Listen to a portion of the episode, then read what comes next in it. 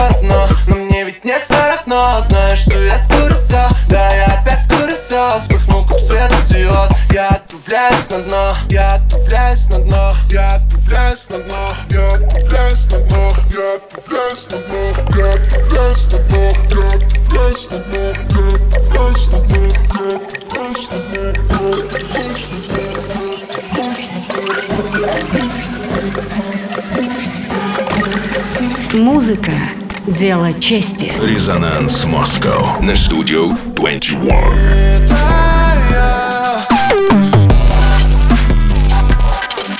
Thank.